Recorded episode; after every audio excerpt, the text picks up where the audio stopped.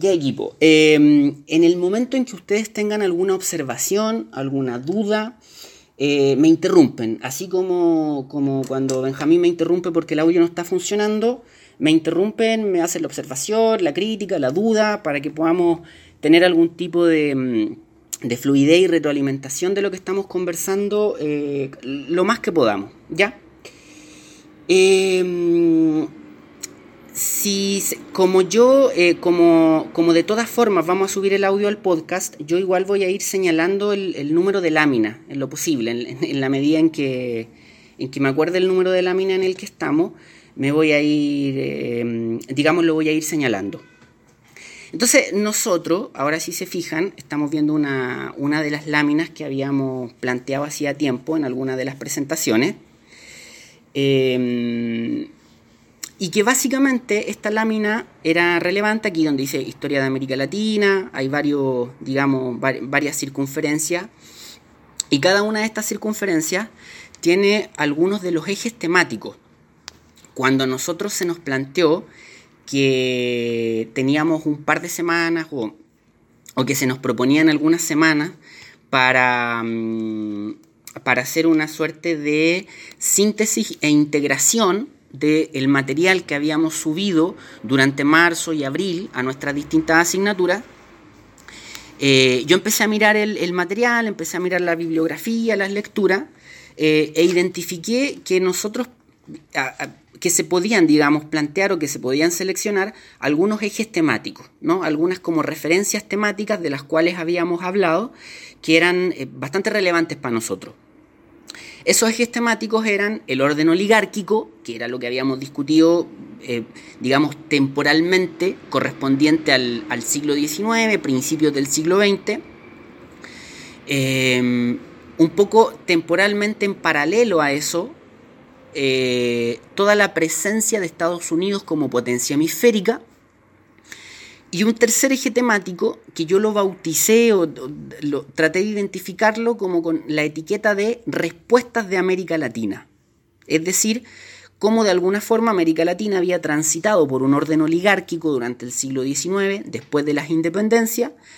A fines del siglo XIX, ese orden oligárquico empieza a entrar en una crisis, hay un contexto global, las cosas empiezan a cambiar y en las primeras décadas del siglo XX en América Latina empiezan a surgir respuestas. Em, ¿Y respuestas a qué?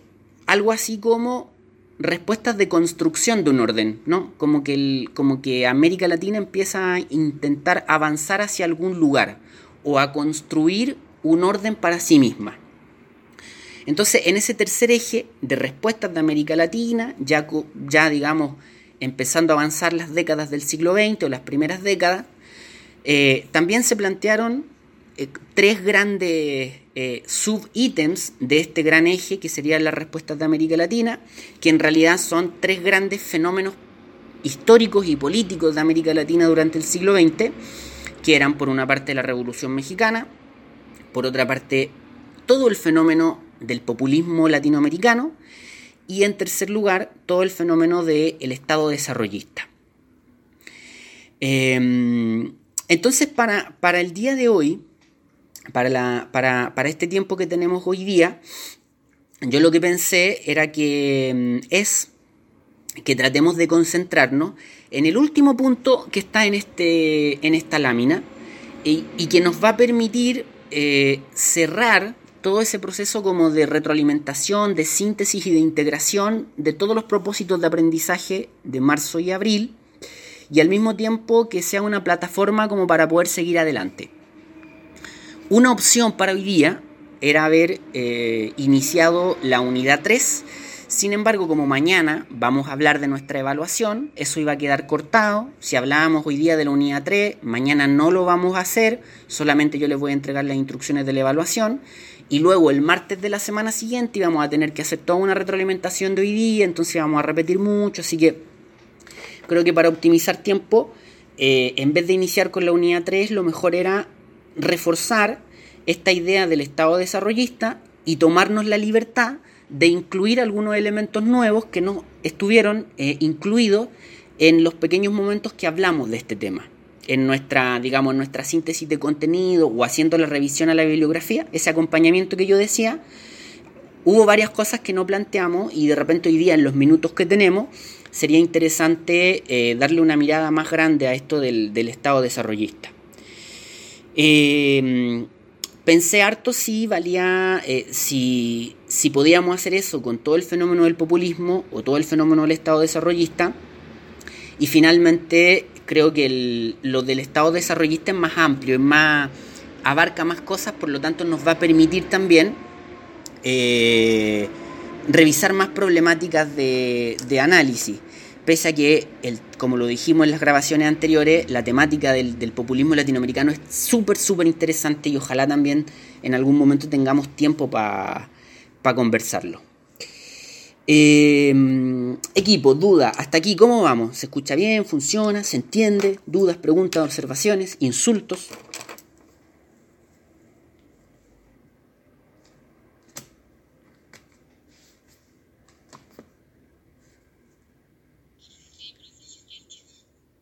Sí, ya.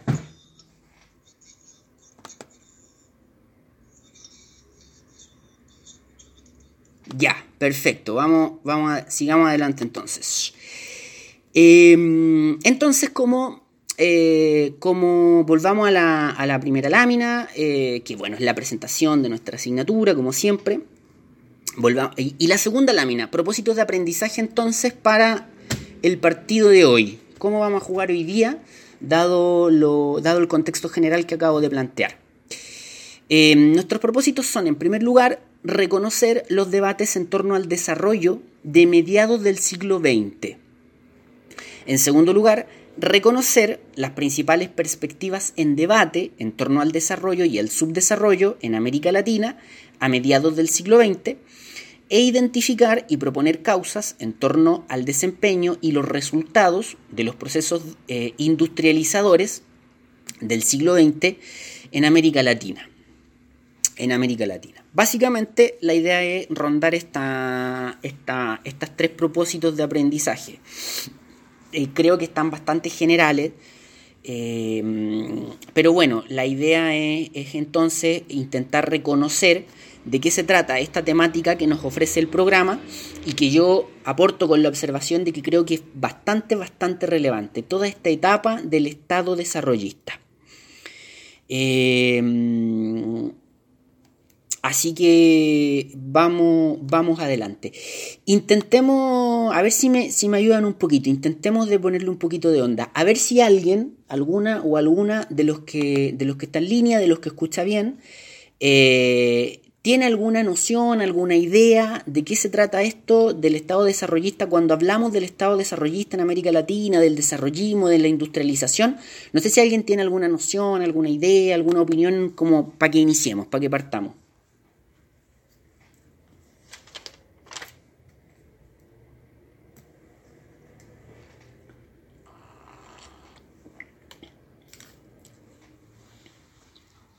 ¿Alguno, alguna? ¿Anyone?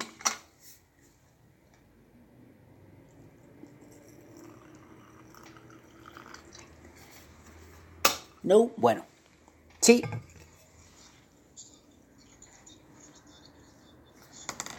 Ah, ya. A ver. Eh... Uy, no veo los comentarios. Ah, aquí estaba el chat, perdón, perdón, perdón. Mostrar conversación, ahí sí, perdón, perdón, tenía el, chat escondido.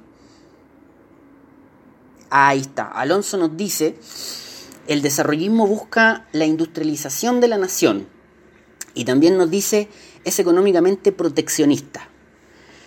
Eh, sí, yo, yo estoy bastante de acuerdo con eso. Ahí hay un, un elemento fundamental del, tema este del desarrollismo, ¿no? la noción o el concepto de la industrialización y también Alonso aporta con un segundo concepto, el proteccionismo del, Estado. Eh, y Tomás, Tomás Vargas nos dice que este tema del desarrollismo implica un rol del Estado en la economía, perdón, un mayor rol del Estado en la economía. Sí, yo estoy de acuerdo con las tres cosas que se han planteado, con las tres nociones que se han planteado.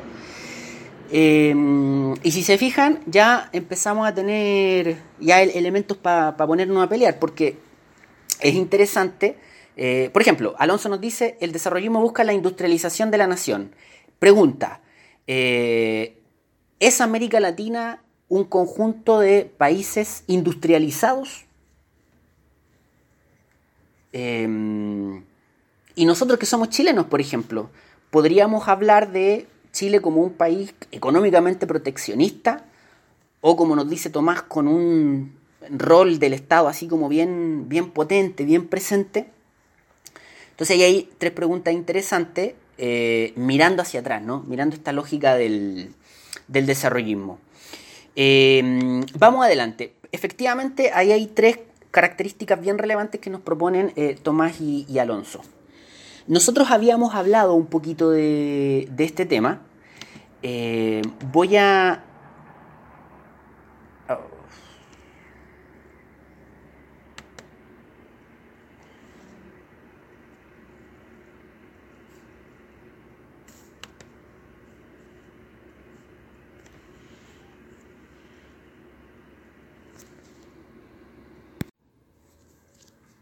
Ya, entonces nosotros lo que habíamos alcanzado a conversar un poquito de este tema respecto a, mm, o sea, en, el mes de abril, a partir de los, de los audios que hacíamos, etc., eh, es lo que estoy, es la, es la, lámina que estoy plasmando. Fue una mirada bastante rápida respecto a, mm, a esta noción que nos plantea el programa del Estado desarrollista en América Latina, de esta noción de el desarrollo, ¿ya?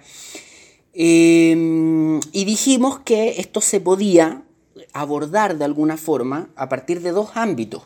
¿no? Se, se, podía mirar, si uno revisaba la historia latinoamericana en relación a esta etapa del Estado desarrollista, se podía abordar de dos grandes ámbitos.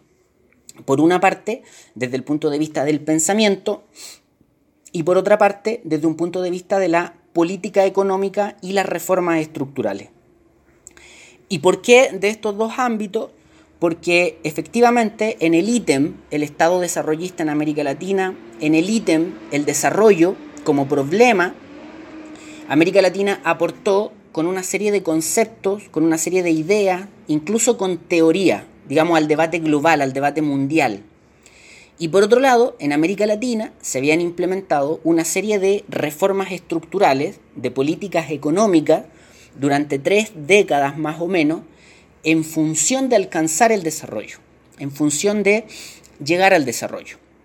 Y nosotros cuando habíamos revisado estos temas, dimos algunas claves fundamentales como las que están acá en esta lámina, el pensamiento previcepal, el eje conceptual centro-periferia, lo que se conoce como la teoría de la dependencia, el desarrollismo o el estructuralismo latinoamericano, la industrialización por sustitución de importaciones, esto de los roles del Estado, que eran cosas que habíamos de alguna forma introducido así como más, más por arriba y que además los compañeros nos acaban de plantear por el, por el chat, ¿no? Esto de la industrialización, los roles del Estado, el proteccionismo en la economía, etcétera, etcétera. Entonces, bueno, ¿de, qué se trata este, este tema del, del desarrollo? Em, eh, vamos a, vamos a para respetar los tiempos, vamos a intentar ir avanzando de una forma relativamente rápido, pero sin que vayan, sin, que sea desprolijo. Entonces hay que hacer ese, esfuerzo. Si se fijan en, la lámina que ahora están viendo, eh, se plantea la pregunta de dónde viene el debate por el desarrollo. Y es una pregunta que uno no se hace mucho, pensando en que hoy día, en la actualidad, la noción y el concepto del desarrollo es una especie de principio valor universal casi incuestionable. ¿no? Yo no, me imagino, no conozco de algún, por ejemplo, un gobernante en el mundo que diga yo no quiero alcanzar el desarrollo o no quiero que mi país sea desarrollado. Parece que fuese un concepto muy asumido, ¿no? Muy, muy, muy de, muy de dominio público, como que todo el mundo lo acepta. En los últimos años han surgido críticas bien, bien específicas a la noción del desarrollo, pero, pero en términos generales es una suerte de principio bien asumido. Lo curioso es que durante el siglo XIX y en las primeras décadas del siglo XX nadie hablaba del concepto del desarrollo, no era un debate, ni en economía, ni en política, ni en la realidad. No existía esa noción del desarrollo.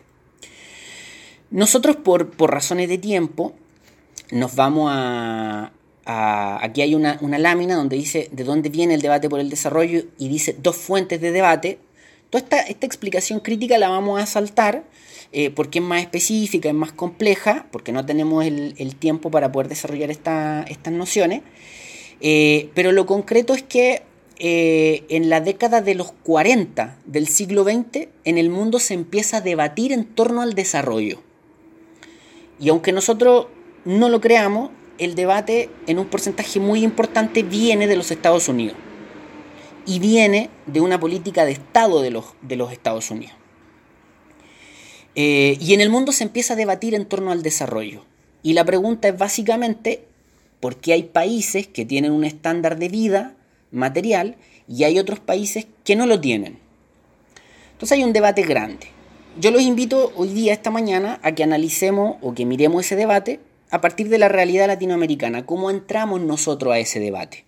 ¿no? Y así también avanzamos un poquito más rápido y de repente en alguna otra ocasión, o si alguien se anima y le interesa por qué, por qué el profe dice que el debate del desarrollo viene de los Estados Unidos, lo podemos discutir en, otra ocasión o, por chat o, hacemos como una ayudantía paralela y, lo, y lo discutimos. Pero mientras tanto concentrémonos en la perspectiva de América Latina. Entonces América Latina ve que en la década de los 40 del siglo XX empieza este debate por el desarrollo y se empieza a discutir en torno al desarrollo. ¿no?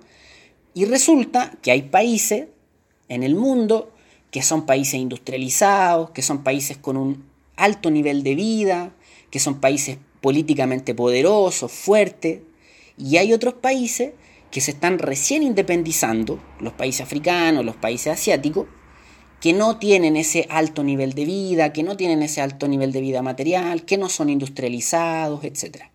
Y nosotros los latinoamericanos nos independizamos hace más de 100 años, pero tampoco tenemos ese alto nivel de vida material, no somos países industrializados, etc. Eh, entonces en el mundo se empieza a discutir esa cuestión. De alguna forma se empieza a debatir cómo los países que no son desarrollados podrían llegar a ser desarrollados.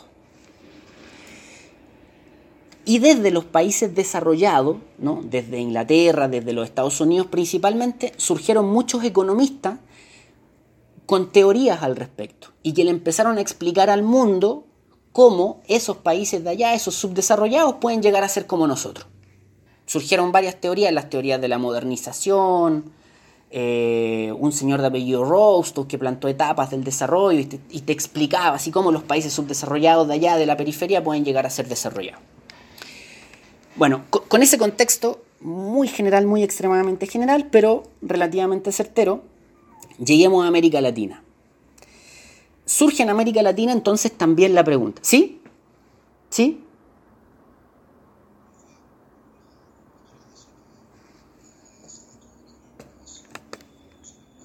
Ya, perfecto.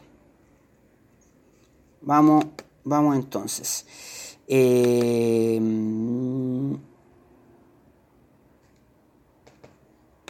ya. Ahí voy a iniciar la, la grabación.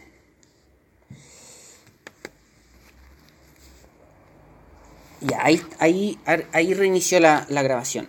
Cualquier cosa respecto a la grabación, recordar que vamos a tener el, respaldo del audio, ¿ya? Eh, y cualquier, cualquier, cualquier cosa, si es que no nos funciona la grabación, me sacrifico yo y hago solo todo esto de nuevo y se lo, y se lo subo. Así que no, se preocupen. Pero vamos, volvió la, grabación. Voy a, mm, voy a mirar el, el chat un segundo. Ya.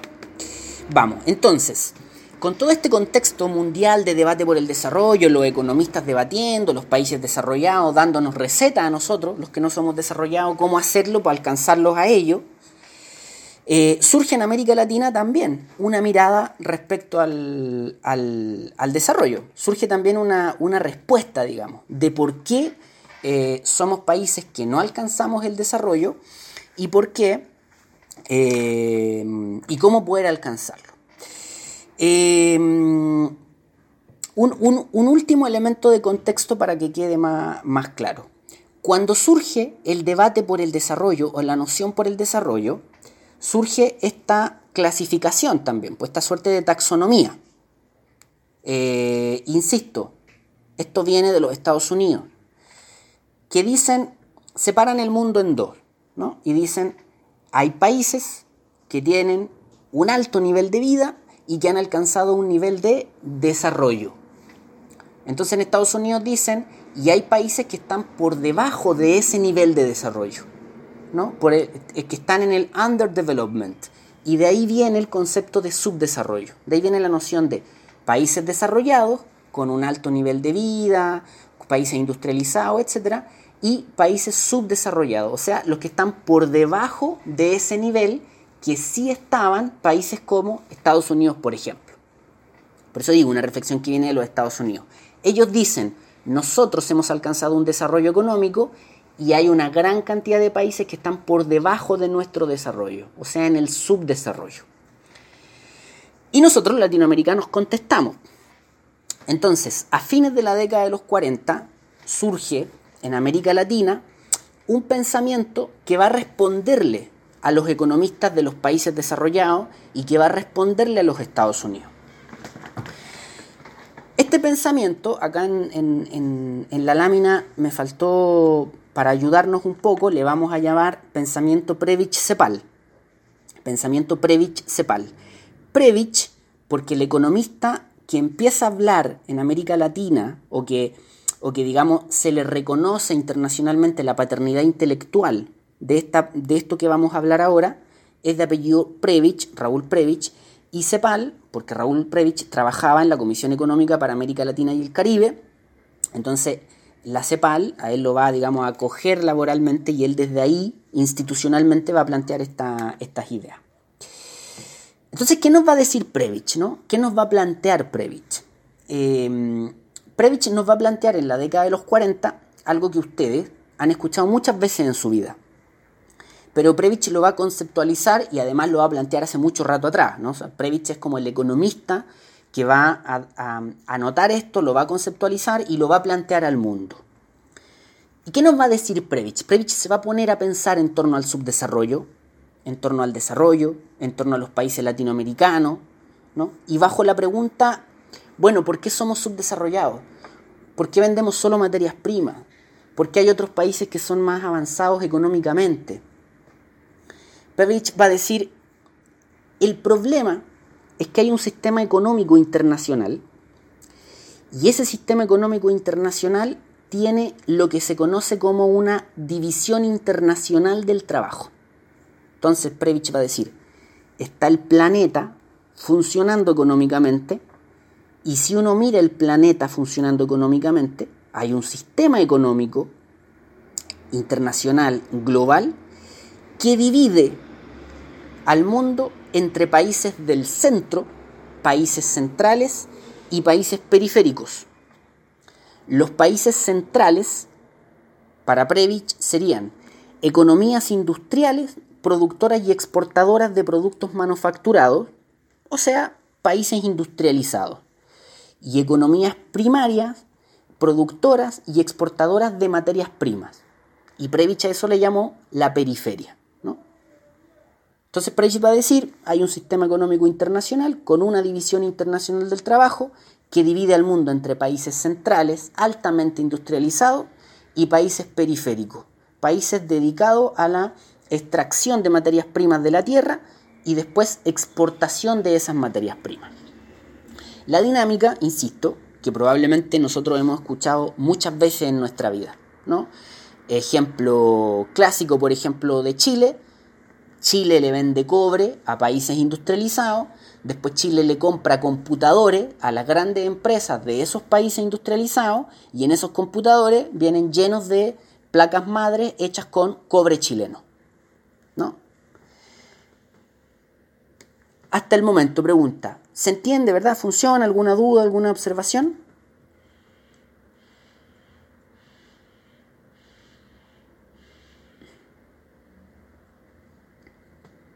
Por el chat o por voz, ¿alguna, alguna observación hasta ahí? ¿Dudas?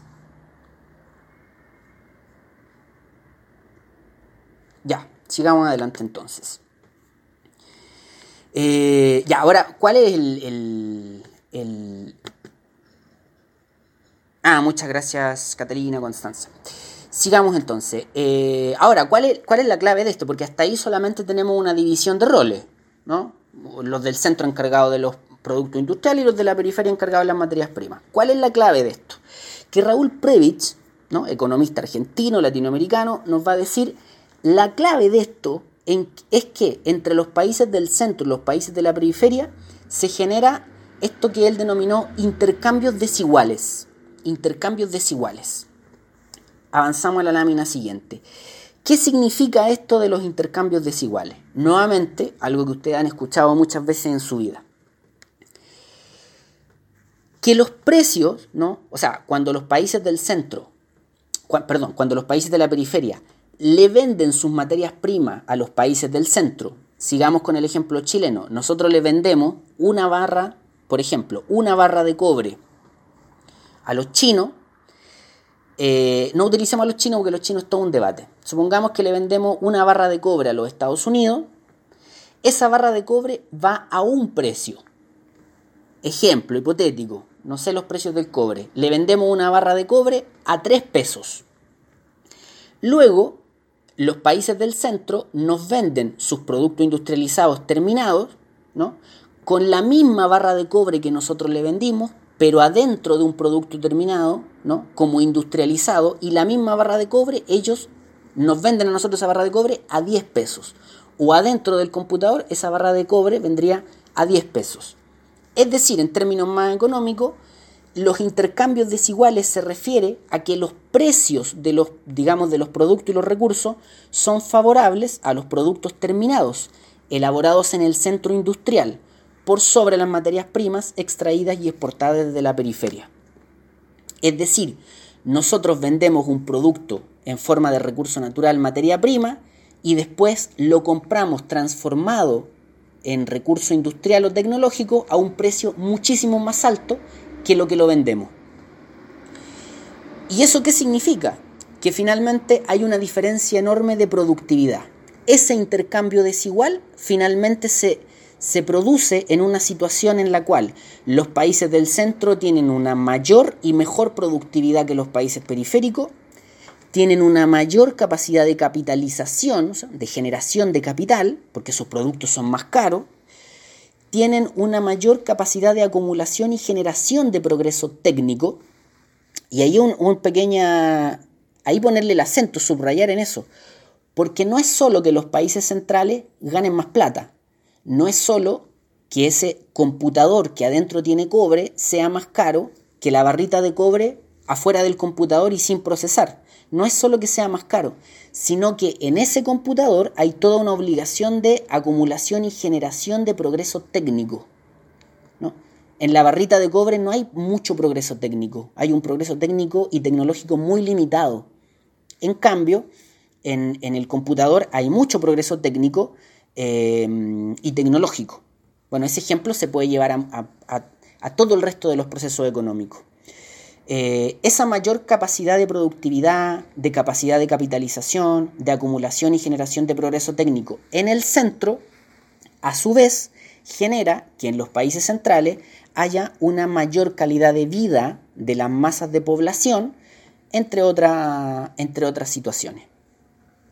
Entonces lo que Previch nos está diciendo con esto es que esta situación, ¿no? esa división internacional del trabajo, es lo que produce el subdesarrollo o es lo que reproduce el subdesarrollo en la periferia y aumenta progresivamente la brecha entre centro y periferia. Ni siquiera es que mantenga la brecha, sino que la aumenta progresivamente. Uno en la medida en que se mete en la dinámica de esa división internacional del trabajo va viendo cómo la brecha se va aumentando, porque los países centrales van aumentando su productividad, su capacidad de acumulación, eh, de progreso técnico, la calidad de vida de su población, y los países periféricos se van quedando, se van quedando, se van quedando, mientras los otros van aumentando, aumentando, aumentando. Entonces esa relación va a reproducir el, subdesarrollo y aumenta progresivamente las brechas entre centro y periferia. Entonces, este en, un poco en síntesis, no como balance. Eh, pasemos a la, a la, lámina siguiente. Este pensamiento de Previch, acá donde dice, si se fijan en la lámina, donde dice contesta a teoría de las ventajas comparativas y teoría de la modernización, eso se refiere a los debates económicos. La teoría de Previch, lo que acabamos de conversar, le contesta críticamente a las teorías de los economistas de los países centrales, a los economistas ingleses. Por ejemplo, Previch, aquí donde dice teoría de las ventajas comparativas, ese es como un elemento fundamental de la teoría económica clásica. ¿no? Le está contestando a David Ricardo. Y donde dice le contesta las teorías de la modernización directamente lo que decía hace yo un ratito, que le está contestando a los economistas de los países centrales, sus recetas del desarrollo y subdesarrollo, pero dice, no, nosotros tenemos la nuestra, y es distinta a la de ustedes. Em, y por otro lado, y, eh, y, esto la parte que más me interesa ahorita, es que eh, Previch le da respuesta a la problemática del subdesarrollo. ¿No? O sea, yo insisto, confianza y después si tenemos más tiempo lo discutimos. Estados Unidos es el que empieza, el que instala este tema del desarrollo y el subdesarrollo. Los economistas norteamericanos, ingleses, empiezan a dar sus recetas. Y una de las grandes gracias, uno de los grandes aportes de Previch es que él da una respuesta a la problemática del subdesarrollo desde América Latina y desde nuestra perspectiva latinoamericana. Y además, como muy bien dice acá en, el, en, una cita que tomé de Preston, en, en la lámina que estamos viendo, Previch establece el subdesarrollo como producto de las relaciones económicas asimétricas, globales, no solamente en función de las deficiencias locales, sino que con referencia a circunstancias estructurales debilitantes de las economías de América Latina dentro del sistema global. O sea, Previch nos está diciendo el subdesarrollo no es solo culpa nuestra. El subdesarrollo es porque hay un sistema global que ordena las economías entre desarrolladas y subdesarrolladas. Ese es el problema. Hay una dinámica internacional, hay un mundo que funciona de esa manera y ustedes nos pusieron ahí. ¿no? Entonces, ese elemento a mí me, me, parece, siempre cuando los programas de las asignaturas tienen esta, este ítem, esta temática, a mí me parece que es un aporte muy valioso, porque ocupa una parte importante de la historia de América Latina, pero también porque rescata el valor de que los latinoamericanos nos sentamos, nos pusimos a pensar y le respondimos a los economistas del centro. Equipo, siempre hago este ejercicio en, en clase presencial. Mirar, por favor, todo lo que está a nuestro alrededor, donde estamos, y hacernos la pregunta, ¿cuánto de lo que está a nuestro alrededor fue creado por latinoamericanos? Fue creado, fue pensado por latinoamericanos. El computador, eh, qué sé yo, los celulares, eh, la, la arquitectura del edificio donde estamos. Generalmente las ideas vienen de los países centrales y ese es un problema. Y el valor de esto que estamos discutiendo hoy día es que es pensamiento latinoamericano. A, mí por lo menos me parece una cuestión bastante valiosa y que hay que, y que, hay que rescatar. Bueno, más allá del, del, de la camiseta. Em, el punto es que eh, Previch entonces va a establecer esta noción, estas ideas, y le va a dar explicación al subdesarrollo Em, no solamente a partir de las deficiencias al interior de los países, sino que va a decir los países somos parte de un sistema global y ese sistema global tiene una dinámica que separa entre desarrollados y subdesarrollados. Em, y bueno, esto es bien interesante porque aquí donde dice teoría de la modernización, yo voy, voy a nombrar solo una para que se, Em, para que, em, como para que se entienda un poco el debate. había un señor Rostow un economista inglés, que planteaba que, la teoría de la modernización, y la teoría de la modernización decía que el camino del subdesarrollo al desarrollo era un camino de modernización. Entonces él decía, hay cinco etapas. La etapa más básica es la del subdesarrollo. Entonces usted va a ir avanzando por las distintas etapas y va a llegar a ser desarrollado. Esa teoría tenía dos trampas. La primera es que el ejemplo de país desarrollado era el país de él, o donde él trabajaba. Él era inglés pero trabajaba en Estados Unidos. Entonces él decía, el ejemplo de país desarrollado somos nosotros. Entonces de alguna forma la meta es avanzar desde donde están ustedes hasta donde estamos nosotros. Y la segunda trampa era decir que había un camino natural desde el subdesarrollo al desarrollo. El, eh, Rostow decía, eh, los países desarrollados hace 200 años atrás éramos como ustedes. Entonces tranquilo, no se preocupe si usted es subdesarrollado, en algún momento va a ser como nosotros. Em, por eso es tan interesante también lo que hace Previch, de decir, no, no, no, no, para un poquito la música.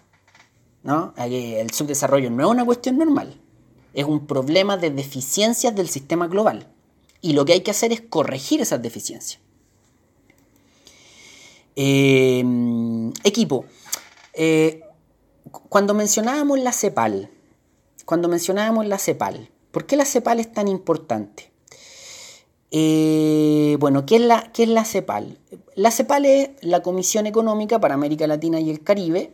Básicamente es una oficina de Naciones Unidas. Es un órgano de Naciones Unidas eh, que se crea en 1948 y que es una comisión económica, eh, bueno, como dice el título, para América Latina, que tiene entre sus grandes objetivos y metas, es como que Naciones Unidas instaló la CEPAL en América Latina para que pensara la modernización económica y productiva de América Latina, la evolución del proceso productivo nacional y el desarrollo económico. Esa era como la gran meta de la CEPAL. Que como ustedes saben, la CEPAL es una institución que sigue operando hasta el día de hoy y que se encarga precisamente de esos temas, de los temas económicos. En la época que nosotros estamos estudiando, era más influyente que hoy día. Pero, pero bueno, todavía existe y tiene una gran, digamos, una gran infraestructura y de hecho sucede acá en Santiago. ¿Por qué nos importa esto a nosotros? Eh, porque Previtz trabajaba en la CEPAL, entonces él desde la CEPAL va a empezar a trabajar estos temas. Él va a ser, de hecho, el primer secretario general de la CEPAL, o el segundo secretario general de la CEPAL. Entonces Previch construye un equipo con una serie de economistas latinoamericanos eh, que van a empezar a producir pensamiento, discúlpenme si la palabra producir suena muy, muy industrial, pero empiezan a trabajar en función de esta, de esta pregunta, en función del problema del desarrollo y el subdesarrollo, en función de todas estas temáticas. Yo aquí en la lámina que estamos viendo menciono a varios de estos economistas, bueno, el mismo Previch, Celso Furtado, em, Osvaldo Zunkel, una serie de economistas argentinos, brasileños y chilenos principalmente, que van a estar trabajando en torno a estos temas. Y ahí en, al final de la lámina hay un par de títulos clásicos de, de estos debates y estas discusiones.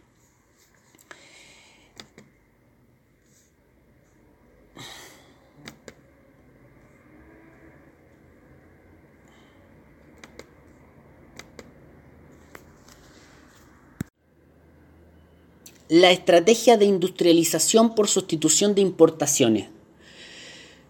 Cuando los desarrollistas, ¿no? cuando esta escuela económica dice la clave para alcanzar el desarrollo es que el Estado impulse reformas estructurales, bueno, la clave de eso precisamente, ¿no? La reforma estructural madre de, ese, de todo ese proceso fue la estrategia de industrialización por sustitución de importaciones y que básicamente en términos muy simples venía a proponer que los países latinoamericanos tenían que industrializarse en determinadas áreas para dejar de importar productos manufacturados. Es decir, en términos simples, en términos bien simples, si usted vende una materia prima y compra después productos industriales hechos con esa misma materia prima, no compre esos productos industriales, no los importe, produzca usted esos productos industriales. Por eso, industrialización por sustitución de importaciones, dejar de importar, ¿no? Y producir nosotros mismos esos productos. De esa forma, de esa forma, se, se quebraría esa dinámica del sistema global, esa dinámica de los intercambios desiguales.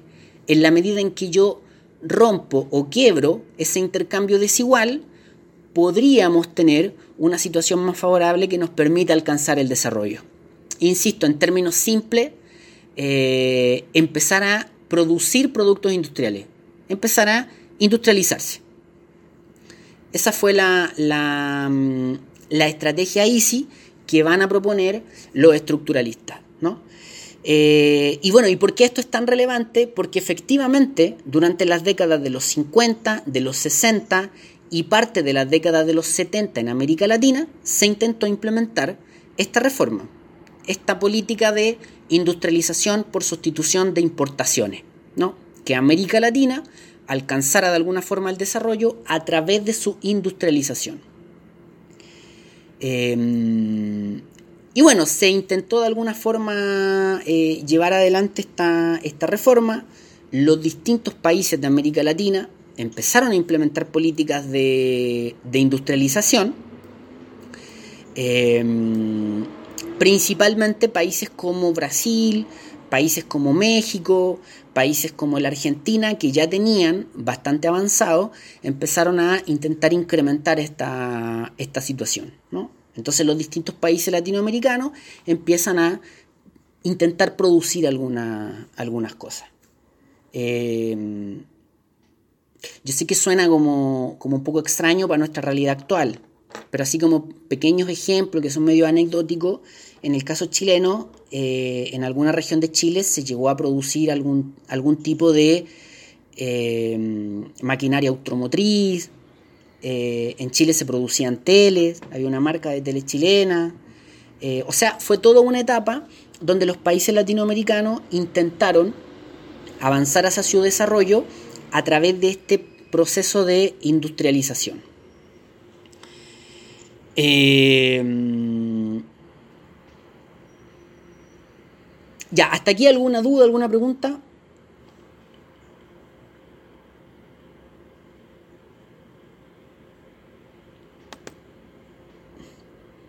¿No? ¿Todo bien? Ya. Ya. Em, bueno, aquí hay, no, hay digamos, bastante... Em, bastantes cosas, bastantes elementos que se, que se podrían discutir, que se podrían, que se podrían debatir, que se podrían repasar, porque ahí eh, ocurren bastantes cosas en, en este proceso. Em, pero bueno, nosotros sabemos que, em, vivimos en, América Latina, en el caso chileno sabemos que, em, que vivimos en Chile, por lo tanto sabemos que no somos un continente industrializado y que no somos eh, un país industrializado. ¿no? Por lo tanto, en el, digamos, en el intertanto algo ocurrió. ¿no? La política de industrialización por sustitución de importaciones finalmente, eh, más, eh, más, allá del spoiler, no, no, fue exitosa. No llegó a buen puerto, eh, América Latina no se industrializó y los países latinoamericanos no se desarrollaron. entonces, evidentemente, la pregunta, ah, como para avanzar bien rápido, sería, bueno, ¿qué pasó con la industrialización por sustitución de importaciones? ¿Y qué pasó con el debate en torno al desarrollo y el subdesarrollo? ¿No? Eh, ahí, digamos, hay dos grandes preguntas que, que, eh, que, sirven para avanzar, digamos, en el, en el relato de esta situación. Eh, a nosotros en, en, honor al tiempo solo vamos a dar algunas coordenadas generales del proceso de, de industrialización y también del debate en torno al desarrollo, porque así como sucedieron cosas en la economía real más material, también todas estas discusiones entre economistas eh, siguieron un curso bien, bien interesante. Entonces, entonces, eh, como nosotros como sabemos, eh, durante las fines de la década de los 70 y la década de los 80 van a ser décadas donde se va a implementar un nuevo modelo económico en América Latina, en algunos casos como el nuestro bastante a la fuerza, en otros casos no tan a la fuerza, pero el balance general es que en América Latina desde fines de los 70 y los 80 se empieza a implementar otro modelo económico, eh, se empiezan a implementar reformas estructurales de tipo neoliberal, entonces todo este proceso del cual hemos hablado, a principios de los 80 ya empieza a ser enterrado, ¿no? empiezan a, a ser decretado como, como empieza a decretarse el fracaso de la industrialización por sustitución de importaciones. Y el debate en torno al desarrollo entra en esa, en esa situación. Ahora, si uno se hace la pregunta en términos más concretos, bueno, ¿qué fue pasando con la industrialización por sustitución de importaciones?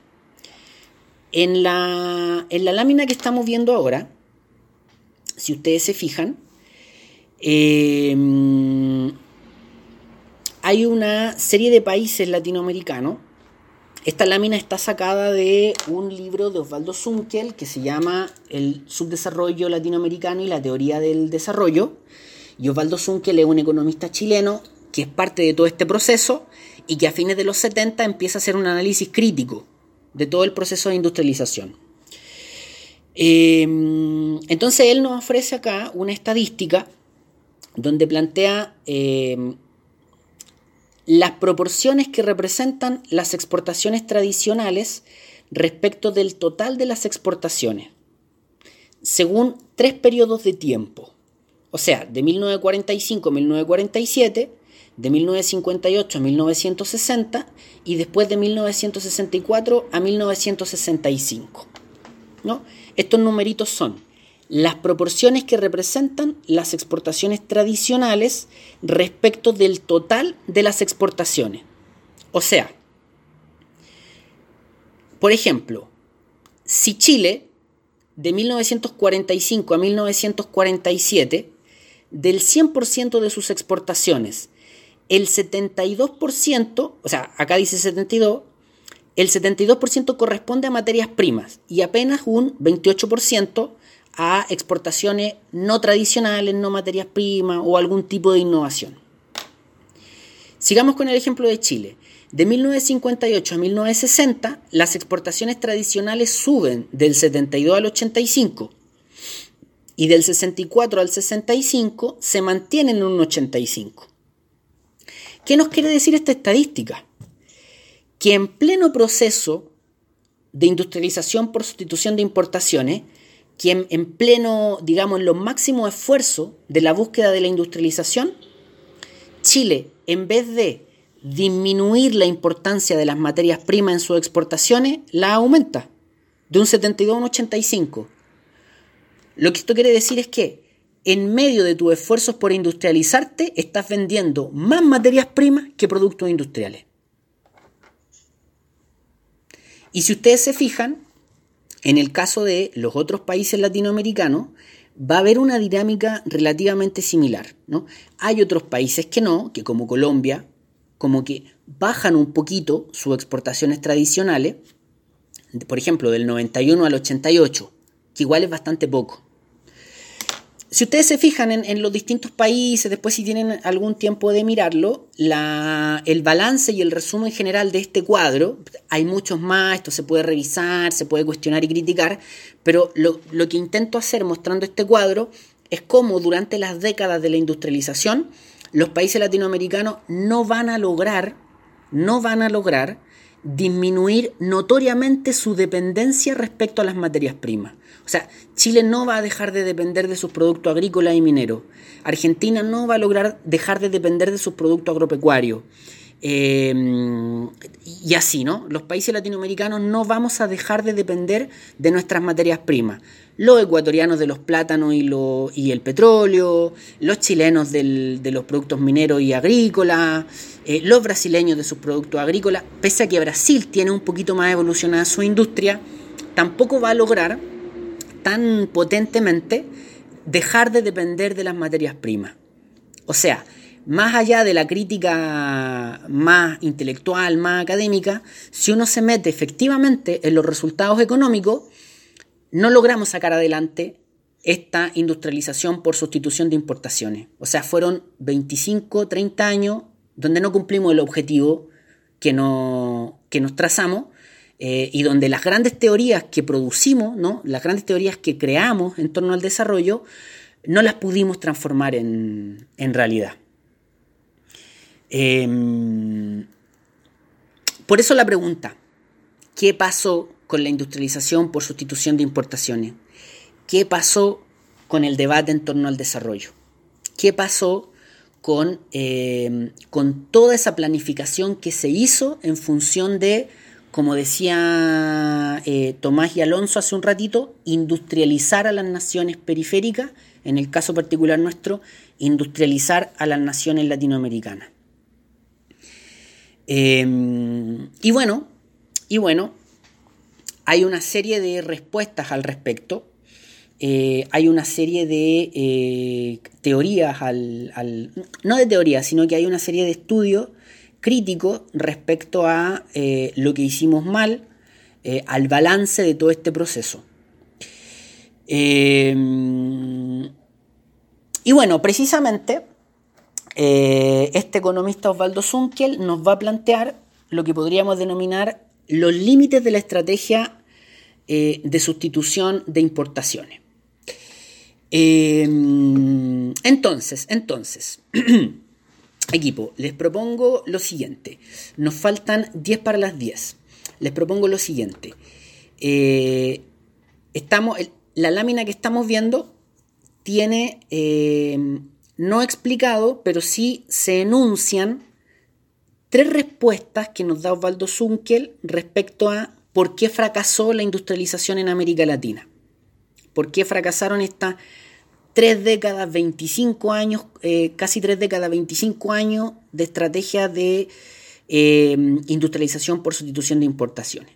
Les propongo, planteamos estas tres respuestas, o sea, solo las enunciamos y la próxima semana antes de iniciar la tercera unidad, nos tomamos 15 minutos o 10 minutos y las explicamos. Porque si lo hacemos ahora vamos a quedar sin tiempo de. sin margen, sin tiempo de dudas, de preguntas. Eh, así que ahora, solo las enunciamos. Eh, y para que no lo dejemos en el aire, la próxima semana en 10 minutos las explicamos o en 15 minutos las explicamos y, lo cerramos. Pero ahora solo las enunciamos, para que no nos pasemos tanto en el tiempo. Eh, entonces, entonces, ¿qué pasó con la industrialización por sustitución de importaciones? Este economista Osvaldo Zunkel nos va a plantear tres grandes límites o tres grandes fallas, digamos. Eh, están, algunas están en medio lenguaje económico, así que son de estas medias inentendibles, pero vamos a tratar de que se entienda. Primero, el desarrollo industrial que se estaba intentando implementar se estaba intentando implementar sobre la base de una proporción creciente de capital externo, de capital externo, ¿no? Capital externo. Es decir, algo así muy en fácil, algo así como, para poder industrializarme, necesito plata para poder financiar la industrialización. Como no tengo plata, ¿a quién se la estoy pidiendo? A los países que sí tienen plata. Por lo tanto, estoy intentando industrializarme para poder generar una economía más autónoma, más independiente, pero lamentablemente una proporción importante del financiamiento viene del capital externo. Ahí había un primer límite, ahí hubo una primera gran falla. Segunda gran falla, el desarrollo industrial se estaba implementando sobre la base de estructuras atrasadas que no soportaban estos procesos. ¿no? ¿Qué nos quiere decir Osvaldo Zunkel? La economía latinoamericana era estructuralmente atrasada y débil. Y yo intenté montar sobre esa estructura débil toda una industrialización. O sea, intenté poner un edificio y de primer piso utilicé una casa chiquitita. Entonces esa industrialización era muy pesada para esa estructura débil. Más o menos es como la, la figura. Ese sería el segundo límite. Y en tercer lugar, y esto suena bien, bien potente, bien extraño también, bien complejo, Osvaldo Zunkel nos va a plantear, el desarrollo industrial se manifestó conservador, excluyente e incrementador de las desigualdades en la distribución de los ingresos. Es decir, la industrialización que se alcanzó a desarrollar en América Latina obviamente no era el objetivo, pero si uno revisaba el resultado final, lo poco que se alcanzó a implementar en vez de reducir la desigualdad estructural latinoamericana, como que la empujó más, como que la incrementó más. Como que la industrialización se puso sobre las manos de los que ya tenían mucho y los que tenían muy poquito en América Latina, que siempre han sido la mayoría, no alcanzaron a disfrutar los beneficios de esa industrialización o no alcanzaron a disfrutarla mayormente. Entonces al final el balance es que la industrialización incrementó la desigualdad en vez de disminuirla. Y evidentemente ese es un problema del subdesarrollo. Por lo tanto, si tú estás intentando resolver el subdesarrollo y al final incrementas la desigualdad, no lo estás resolviendo, estás profundizando el problema. Así que ahí hubo una tercera falla estructural de la estrategia de sustitución de importaciones. ¿Ya?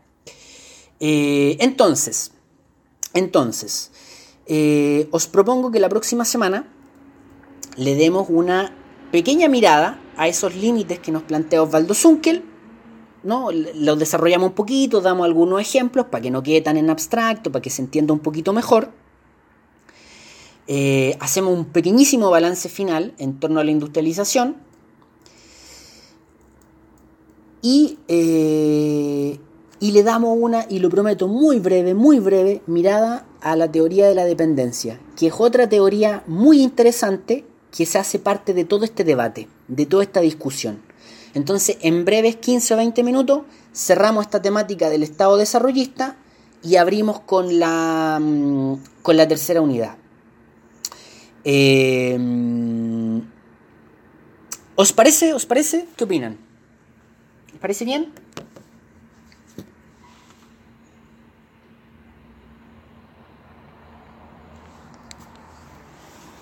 ¿Sí? ¿Sí? Ya. Ya equipo. Entonces, entonces. Eh, antes de, antes de, cerrar algunas aclaraciones. Eh, para que no nos olvidemos y para que lo tengamos claro, durante esta jornada lo que hicimos fue darle una mirada un poquito más profunda que en abril a la temática del Estado desarrollista y la industrialización en América Latina. ¿Ya? No nos olvidemos de eso. Ahora, en términos de nuestro funcionamiento, mañana recordar que mejor juntémonos a las 9, no a las 8 y media, porque mañana va a ser más breve. Solamente les voy a entregar las instrucciones respecto a nuestra primera evaluación. Así que nos juntamos a las 9, yo subo las instrucciones y eh, ahí cada uno ya puede disponer de su tiempo para ponernos a trabajar. Eso es lo segundo. Lo tercero, eh, recordar esto, que suena un poco raro, pero recordar esto de que el tiempo de nuestras sesiones y el horario exacto, si las 8 y media o las 9, lo vamos a ir manejando. ¿no? Esto vamos a tener que tener esta muñeca en términos de, mm, de que si, con una hora está bien, mejor nos juntamos a las 9. Ahora, si una hora no nos va a alcanzar, sigamos juntándonos a las 8 y media. Por lo pronto, mañana a las 9 y el próximo martes a, a las 8 y media. Em, eso, eso. Yo ahora voy a, voy a intentar no equivocarme con eh, lo que hemos grabado para transformar nuestra grabación en video y, y, dejar registrado esto. Y ahora me dedico a hacer el ritual de cada, de cada martes y miércoles. Los videos los subo a las distintas plataformas, los archivos también los subo a las distintas plataformas. Eso, eso por mi parte. No sé si hay alguna observación, duda, comentario o de los contenidos o de nuestro funcionamiento.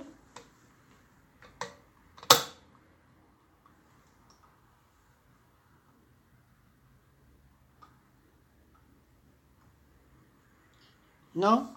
¿No? Eh, ya, perfecto. Entonces eso. Eh, nos veremos el día de mañana. Muchísimas gracias por todo. Eh, muchísimas disculpas por las dos caídas.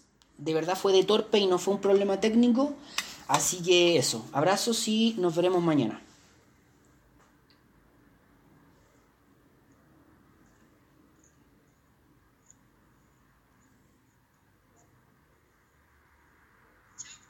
Chao, chao, chao, chao, que esté muy bien. Chao, chao.